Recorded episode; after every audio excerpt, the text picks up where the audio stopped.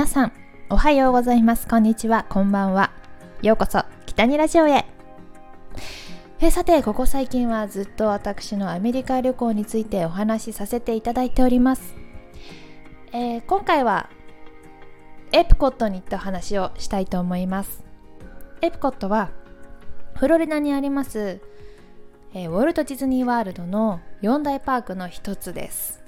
いや本当に広くてえーと、ワールドショーケースっていう世界一周したかのような何て言うんだろう。本当に各国のパビリオンがある、えー、場所もありますしあと他にもいろいろな乗り物だったりとかいやまるで世界一周したかのような気持ちになれる素敵なパークです。でこちらの行ってきた動画を本日、えー、YouTube に上げてますのでぜひご覧いただければなと思います。いや本当に今回乗る順番だったりとかもめちゃくちゃ調べていきました、えー、アメリカのこうディズニーワールドの場合一番最初に乗るべき、えー、ところが一番人気のアトラクションでした。なんか日本のディズニーだと一番人気を一番最初に行くと一番待つみたいなのがあるみたいなんですけどあでもただ多分今回私ディズニーの直営ホテルに滞在していたんですが、えディズニーの直営ホテルに泊まると30分前ぐらいから early entry って言って普通に入場する人たちよりもちょっと早めに入れたので、うん、だからちょっと一番最初に人気なのに行くべきっていう話だったのかなとは思います。一番最初に行った一番人気レミーのアトラクションです。レミー見たことありますか？レミーの美味しいレストランっていう、え、ディズニー映画があるんですけど、えー、これはフランス館にあって本当にね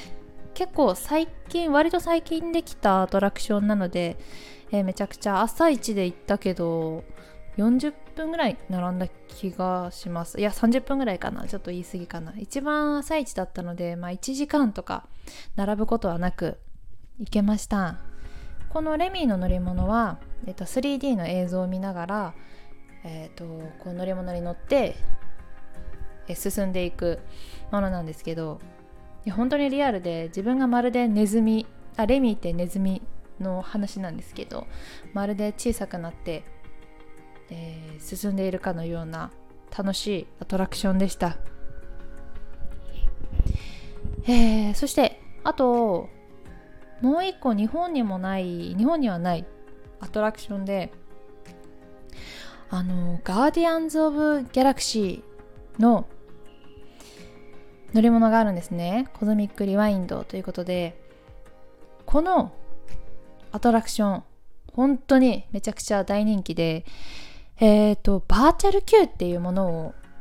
最初に取得しないと乗れないんですね。え、バーチャル Q って何って言うと、なんか分かりやすく説明すると、なんかファストパストとかはちょっと違うんですけど、あのね、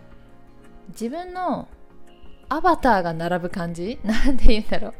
あの、バーチャル空間の中に並ぶっていう感じですね。バーチャル Q っていうものがあって、えーと、そのバーチャル Q っていうものが取れるのが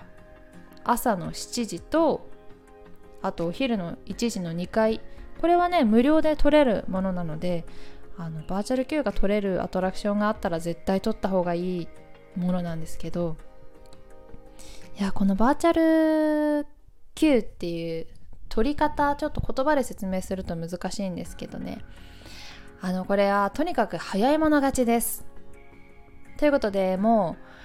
うこのエントリー画面をアプリから開いて朝の6時59分までには、えー、その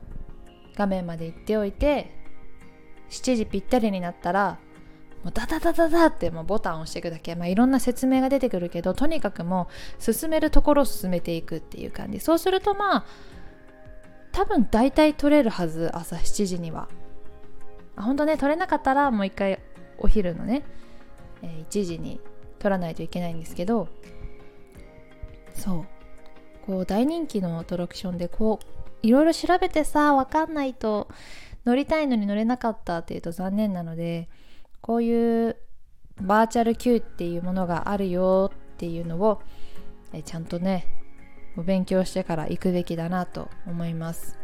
今回も本当にいろんな YouTuber さんの動画を見たりとかしてお勉強してあこんなのがあるんだっていう風に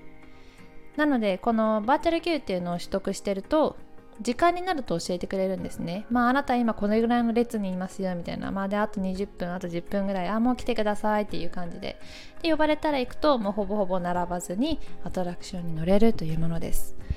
いや、本当にディズニーのファストパスがアメリカの方もね、なくなっちゃったので、あ有料のライトニングレーンだったりとか G2 プラスっていうチケットもあるんですけど、もう全て有料になってしまったので、まあ、こういった無料のバーチャル Q っていうのは大変貴重だなっていうふうに思いました。このアトラクションもね本当にすごくてえっ、ー、ともうなんだろう最新のコースターだなっていう風に感じました。もちろんなんか映像もすごいしあの何よりもすごいのが一番最初にバックして進んでいくんですよね。バックしてうわーって進んでった後に次前にうわーって進んでって。あのー、本当にね宇宙に飛び立っていました。もう私は。宇宙にいた。月も見たし。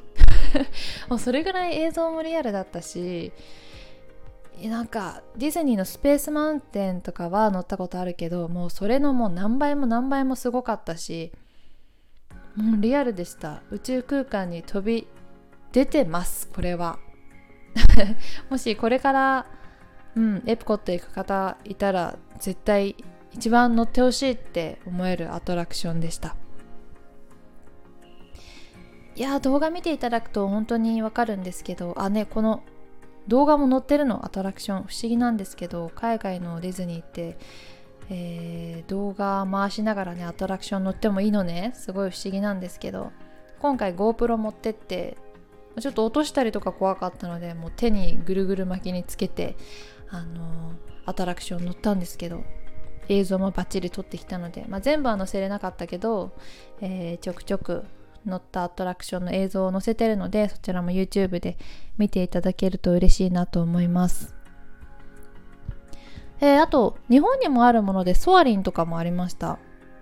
ソアリンはディズニーシーにもありますけど、えー、一番最後のシーンだけは違いました。それは乗ってのお楽しみにしといた方がいいのかな。あでも YouTube 載せちゃったわ。そうあのー、一番最後世界一周をしていくんですけどディズニーシーだとディズニーシーに戻っていくの。で今回このアメリカのエプコットだとこのエプコットに飛んで戻ってくるっていう最後の花火とともに、えー、見える映像が本当に素敵でした。そしてもう一つ今回に絶対に乗りたかったアトラクションがフローズンアナと雪の女王のアトラクションです。これはノルウェー館にあるんですけどあのー、この映像映像というか人形が出てくるんですけど本当にリアルに 3D にいるかのようななんか表情とかがもう本当にそこに存在しているかのような本当に感動しました。このフローズンの「アナと雪の女王」のアトラクションもちょっと後ろに下がっていくシーンがあって結構のんびりしたライドあのアトラクションなのかなと思っていたら意外と激しくてですね。まあ、結構びっくりしたんですけど、まあ、映像もすごいし音楽も本当に素敵でいやまた乗りたいなと思いました。でこのアナ雪のアトラクションがどうやら、え東京にもできるという噂を聞きましてへえって。全く同じものができるのかもしかしてまた違うものができるのかちょっとまだわからないんですけど多分同じのができるんじゃないかなってちょっと期待しています。東京でも乗れたらいいな。楽しみです、えー、そしてアトラクションに乗り終わった後はもう本当に夜やるショーといえばエプコットハーモニアス。ハーモニアスも音と映像そして花火の素敵な、えー、ショーなんですけれどもなんとまたね雨が降ってきてしまいまして結構ザーザー降りだったんですよね。いや本当やるかやらないか不安でずっと待っていました。でこのハーモニアスを見るおすすめの場所なんですがそれがなんと日本館の前。そこが一番おすすめだなと私は思いました。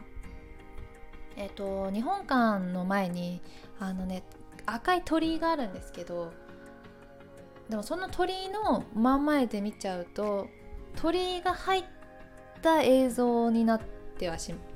しまうんですね、まあ、それはそれですごく素敵なんですけども、まあ、何も目の前にないところでやっぱり見たいかなと思うんでそういった場合はその日本館からちょっと左の方もしくはちょっと右の方に行くと何にもないまっすぐボーンとこの、え、花火と映像を見ることができるのでそこが一番おすすめかなと思います。今回私そこに、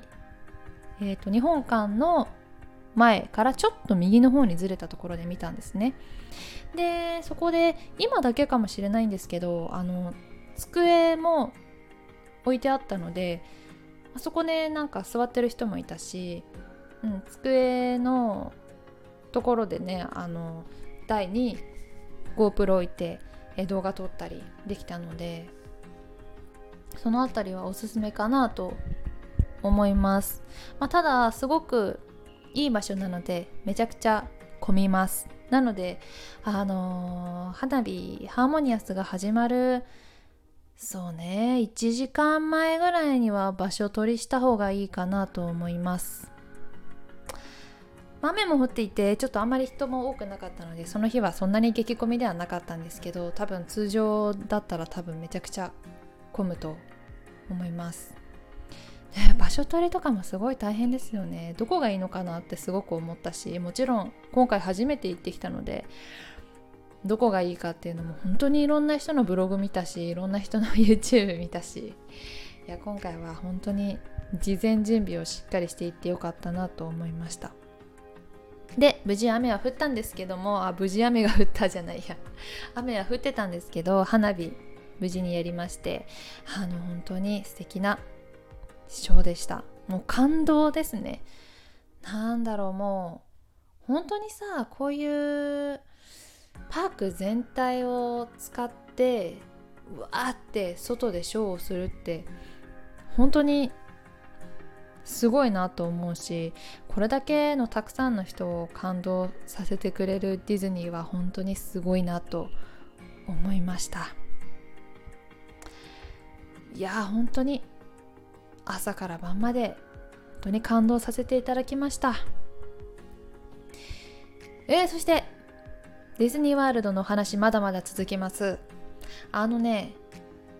スポートにも言ったんですけどディズニーワールド4大パークがあってマジックキングダムエプコットハリウッドスタジオアニマルキングダムと4大パークがあるんですが、えー、あと2日いりますよね。あと2回行かないとただなんと、さっき雨が降っていましたと言いました。なんとこの次の日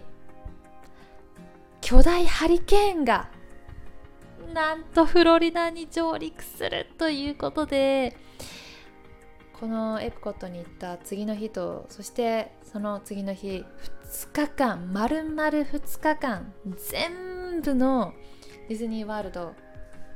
お休みになってしまったんですね。めちゃくちゃショックでした。あのー、もともと予備日というか、まあ、お買い物したりお土産買ったりっていうので予備の日にちね撮ってたんですけどいやーなんかいろんなホテル見てレビューしたりとかもしたかったしあといろんなさ乗り物もあるのよ。乗り物というか、まあ、シャトルバスだったりとかもあるし、えーと、モノレールとかいろいろ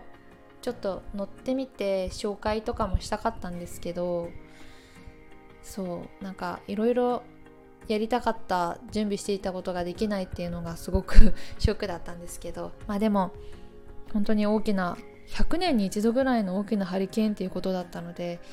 いやこれはちゃんとホテルに過ごさないといけないなということで2日間は、えー、ゆっくりホテルで過ごしました。まあこれもチャンスと思ってあの敷地内から出ることはできなかったんですけど今回私が泊まったホテルのご紹介をしたいと思っています、えー、このお話もまた次回のラジオとあと今 YouTube も編集しているので、まあ、もう間もなく編集終わるのでそちらもぜひご覧いただければなと思います、えー、ということで、えー、今回ディズニーワールド2日目はエプコットに行ってきたよというお話をさせていただきました。次回は、えー、自分が泊まったホテルを紹介していきたいと思います。今日もお話聞いていただきありがとうございました。北にゆりでした。またね